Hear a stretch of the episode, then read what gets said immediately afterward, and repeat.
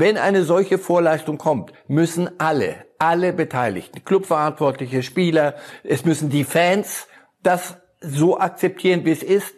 Wenn sie sich nicht daran halten, sich vor dem Stadion nicht zu, zu versammeln, ist schnell wieder Schluss.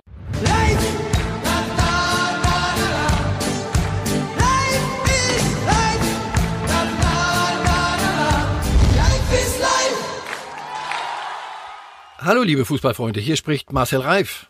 Dreimal wöchentlich gibt es den Podcast Reif ist live. Heute diskutiere ich mit Matthias Brüggelmann von der Bild. Hören Sie doch mal rein. Reif ist live! Reif ist live, die Sonderausgabe. Äh, Sie haben es gerade schon gehört. Es gibt berechtigte Hoffnungen, dass ab dem 9. Mai wieder Fußball gespielt wird, dass die Bundesliga wieder läuft.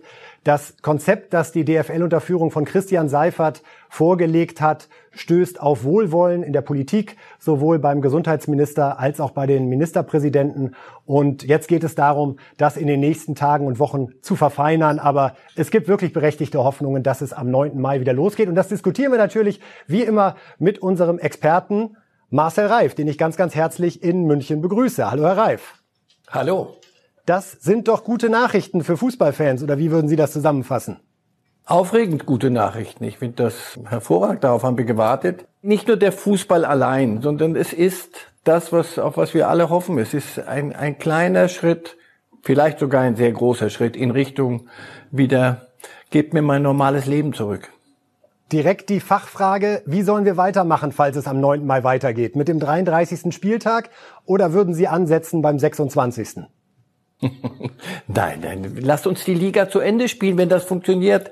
Die DFL hat super ihre Hausaufgaben gemacht. Also das haben wir ja doch jetzt gehört. Also Markus Söder ist nun sicher nicht im Verdacht, dass er hier vorprescht, wenn es darum geht, die Leine jetzt mal loszulassen, sondern da musste man schon wirklich was Handfestes auf den Tisch legen. Und das hat die DFL unter Leitung von Christian Seifert offenbar fantastisch gemacht. Insofern, wenn wir die Liga normal zu Ende kriegen können, aber bitte sehr, sofort an da ansetzen, wo wir aufgehört haben und lass es uns zu Ende bringen. Natürlich unter ungewöhnlichen Umständen, aber besser so als gar nicht. Ich denke, also darüber müssen wir nicht diskutieren. Es wurde aber auch sehr, sehr klar, das hat die Politik betont, das hat Armin Laschet betont, das hat Markus Söder betont, dass die Spieler jetzt auch wirklich in der Pflicht sind, dieser Verantwortung gerecht zu werden. Durch ihr Verhalten nicht nur auf dem Platz, sondern auch im privaten Umfeld, um eben nicht zu riskieren, dass das Virus in die Mannschaft und dann möglicherweise auch zu Gegenspielern getragen wird. Sie kennen den Fußball nun seit vielen, vielen Jahren. Wie ist Ihr Gefühl? Haben die Spieler geschnallt, worum es geht? Naja, sie müssen, wie, wie jeder von uns. Ich kann ja auch nicht da draußen vor die Tür gehen und tun und lassen, was ich will, sondern wir leben in, in einer Pandemiezeit. Und wenn jetzt die, die Christian Seibert hat so vorhin richtig gesagt, wenn die Politik so in Vorleistung geht und das ermöglicht, worauf viele, viele warten. Und da geht's nicht nur ums Ökonomische. Es geht wirklich darum, Söder hat's doch, doch auch wunderbar beschrieben. Für ihn ist ein, ein Wochenende mit Fußball entschieden lustiger als ohne Fußball. Wenn eine solche Vorleistung kommt, müssen alle, alle Beteiligten, Clubverantwortliche, Spieler, es müssen die Fans, das so akzeptieren, wie es ist. Wenn sie sich nicht daran halten, sich vor dem Stadion nicht zu, zu versammeln, ist schnell wieder Schluss. Deswegen nochmal, die Dinge sind relativ klar.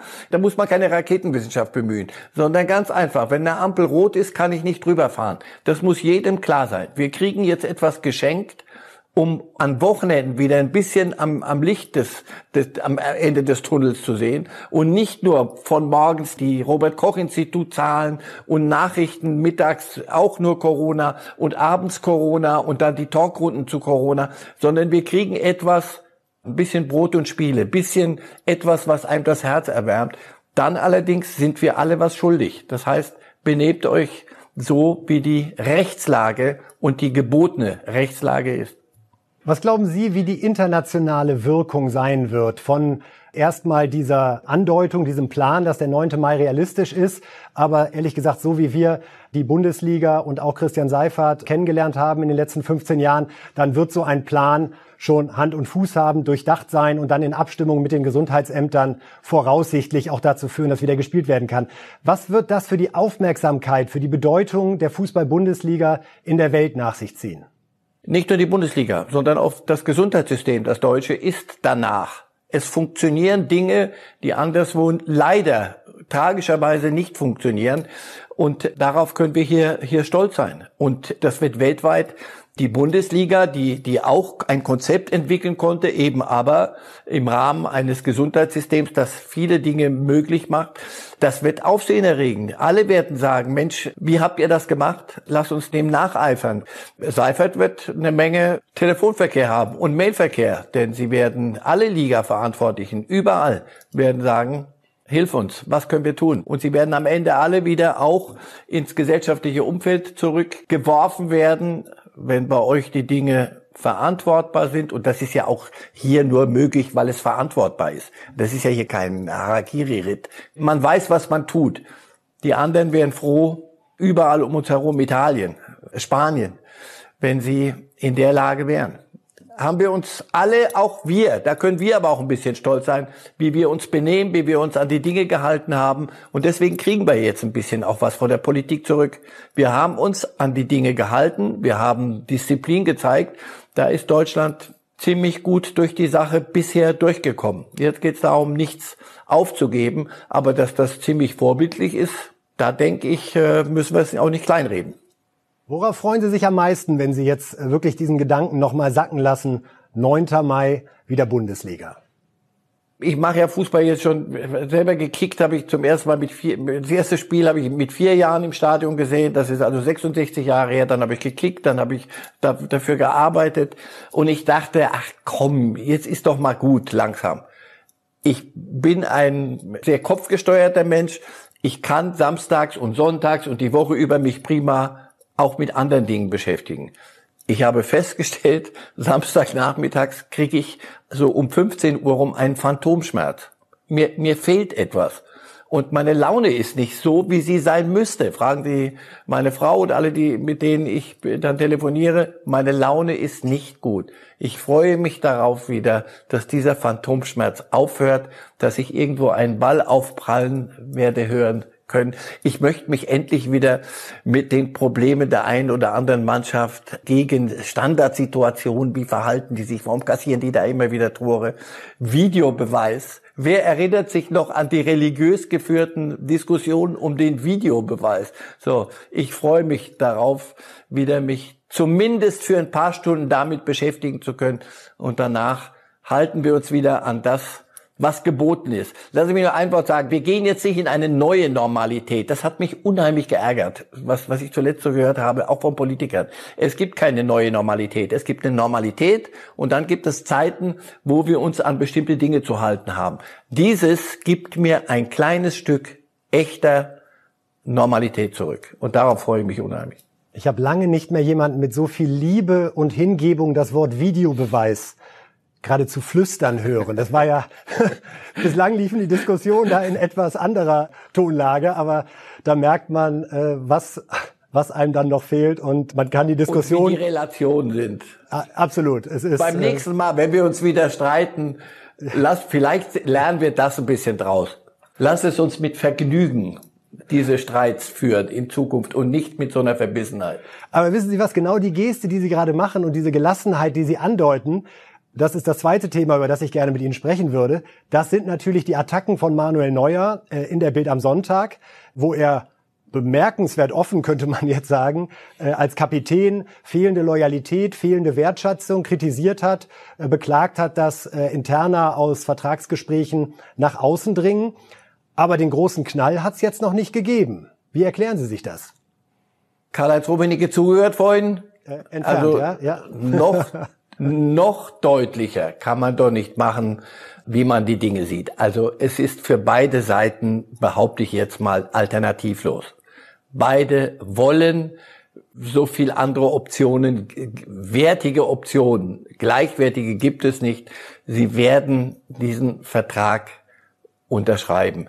Da ist ein bisschen sehr viel untypisch, auch Bayern untypisch auf dem offenen Markt verhandelt worden das ist auch nicht mein Geschäftsgebaren. Wir haben uns schon mal in einer anderen Sendung beide unterhalten darüber, wie würden wir es denn machen, wenn es Angebote eines anderen Arbeitgebers aus meinem früheren Leben gäbe. Wie würde man das machen? Man würde sich nicht ans Fenster stellen und nach außen posaunen. Da ist ein bisschen Bayern untypisch Dinge nach außen gekommen, so geht's nicht, finde ich. Da hat Manuel Neuer sehr wohl das Recht zu sagen, so geht's nicht, das, das passt mir nicht. Das hat er relativ deutlich gemacht, ohne allerdings eine Tür zuzuschlagen. Und da ist er gut beraten und die Bayern, so wie Karl-Heinz Rummenigge vorhin, auch gut beraten, das Gespräch nicht abbrechen zu lassen. Es ist ja schon trotzdem ungewöhnlich, wenn man denkt, ich finde, dieses Neuer-Interview passt halt in eine Reihe von drei spektakulären Bayern-Interviews. Das war Philipp Lahm 2009 in der Süddeutschen Zeitung, der allgemein die Philosophie, die Spielphilosophie kritisiert hat und sich nochmal für Van Gaal sehr stark gemacht hat, dafür auch bestraft wurde. 2017 äh, war es Robert Lewandowski im Spiegel, der sich sehr kritisch mit der Transferpolitik auseinandergesetzt hat und jetzt eben dieses Neuer-Interview. Bei den Beispielen Lahm und Lewandowski war hinterher richtig Thermik in der Bude. Das wurde öffentlich ausgetragen. Das passiert jetzt eben nicht. Hat das auch ein bisschen was mit der Corona-Pause zu tun und äh, wie Sie sagen, dass wir die Dinge vielleicht auch ein bisschen unaufgeregter betrachten? Ja, es wäre also nochmal, dann wäre der Fußball in einer absurden Blase gefangen. Also wenn er sich das erlauben könnte, mit der gleichen Werbe, mit dem gleichen Zinnober die Dinge zu behandeln und zu verhandeln, als wäre alles völlig normal. Nein, deswegen wenn Sie da auch so eine, so eine Zahl, äh, Neuer fordert 20 Millionen. Wie ich jetzt höre, nee, da ist man auch gesprächsbereit. Das sind alles Wahnsinnssummen. Dennoch muss man über solche Dinge reden. Und ich habe nicht den Eindruck, dass Manuel Neuer und sein Berater dann auch nicht gesprächsbereit wären.